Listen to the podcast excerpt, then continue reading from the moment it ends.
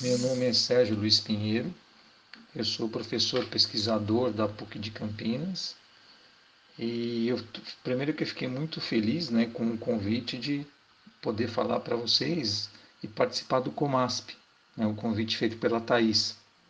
E a Thais me solicitou para a gente trabalhar um pouco ou conversar um pouco sobre o que são os estudos clínicos, né? É, para que a gente possa esclarecer para vocês como funciona esse tipo de estudo. Então, os ensaios clínicos, de forma geral, pessoal, são um conjunto de procedimentos de investigação e desenvolvimento de medicamentos que são realizados para permitir que dados de segurança e eficácia sejam recolhidos para investigação de saúde.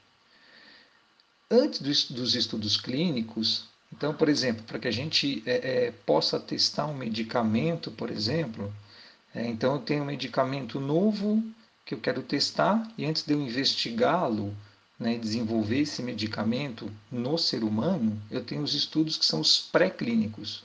Os pré-clínicos eles são feitos em testes em animais, geralmente ratos, camundongos e coelhos, né, e avaliam a toxicidade e os efeitos gerais do medicamento. Então, passando, por exemplo, um medicamento pelos estudos pré-clínicos em animais, Aí a gente entra né, no que a gente vai trabalhar um pouco agora, que são os estudos clínicos. E os estudos clínicos eles são divididos em fases. Né? A gente tem a fase 1, a fase 2, a fase 3 e a fase 4, para que você tenha, por exemplo, uma certificação né, é, de um medicamento. Então, o estudo clínico de fase 1 é a etapa que ela é feita com uma população né, de voluntários saudáveis. Então, são as pessoas que não têm a doença. E o objetivo é averiguar né, se o medicamento, se o produto que está sendo testado em humanos, ele tem o mesmo comportamento que é, ele teve em animais, porque ele já, já passou pelo teste pré-clínico e foi aprovado. Né?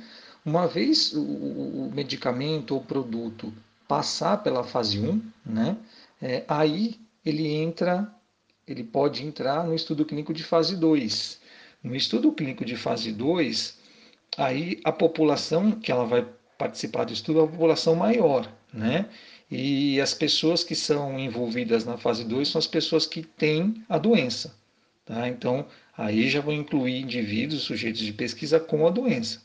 E nessa etapa, né, que é o estudo clínico fase 2, é, nessas pessoas com doença, a avaliação vai ser feita nas reações que o medicamento tem, né, ele pode causar é, nas pessoas e também em relação à doença, né, alvo do estudo. E também nesse momento né, começa a se definir no estudo clínico fase 2 a dose, o perfil de segurança e a apresentação desse medicamento. Então, isso vai ser avaliado nessa fase do estudo clínico. O medicamento passando pela fase de clínica, fase de estudo clínico fase 2, ele entra na fase de estudo clínico fase 3, que é realizada a comparação entre os efeitos do medicamento né, é, e novo né, que a gente está testando e os outros medicamentos que possam também ter a mesma ação terapêutica. Então a gente vai comparar o medicamento teste com outros né, é, na fase 3 e vai estudar como é, como esse medicamento novo, como ele se comporta, né? É, e o número de pessoas nesse caso é o número de pessoas, o tamanho da amostra tem que ser um tamanho bem relevante, tá? E é nesse momento na fase 3 que se as informações elas forem observadas, elas forem favoráveis a esse medicamento novo, aí sim ele pode ser registrado na Anvisa, né? É, que, se for registrado, ela aprovou a comercialização e ele vai ser realmente comercializado e vai entrar no mercado. E aí ainda existe a frase 4, que quando a gente já tem esse medicamento novo, que foi aprovado pela Anvisa, e ele está no mercado, e agora ele vai ser comercializado para a população em geral, e continua-se assim, ainda as avaliações clínicas para ver o comportamento dele né, em larga escala na população em geral, terminando né, as fases do estudo clínico. E é, é uma, uma, coisa importante, pessoal, que eu queria passar para vocês é que entre os tipos de estudo clínico, essas foram as fases, né? 1, 2, 3 e 4. A gente tem um tipo de estudo que é estudo clínico randomizado, que é um tipo de estudo muito importante cientificamente. Né? Ele, ele, ele dá muita evidência científica ao trabalho. O estudo clínico randomizado, né, é, ele é feito né, em seres humanos, né, porque é clínico, né, então ele realmente ele é feito em seres humanos, e é, ele, ele, tem como uma, uma, uma, ferramenta importante né, a, a obtenção de evidência científica para aquilo que se quer estudar. Né? E o, o desenho clínico né, do estudo randomizado, ele é um desenho simplificado, quer dizer, no estudo clínico randomizado você vai ter né, é, um grupo que vai ser o grupo controle, né, que pode até utilizar um placebo nesse grupo, e a gente também vai ter o, o grupo ou os grupos experimentais. Né? Então, o, o, importante do estudo clínico randomizado é que ele minimiza os vieses dos estudos, né? É, problemas de estudos mal conduzidos ou mal desenhados quando você tenta fazer estudo clínico randomizado. E ele é muito importante cientificamente, assim como as revisões sistemáticas, né?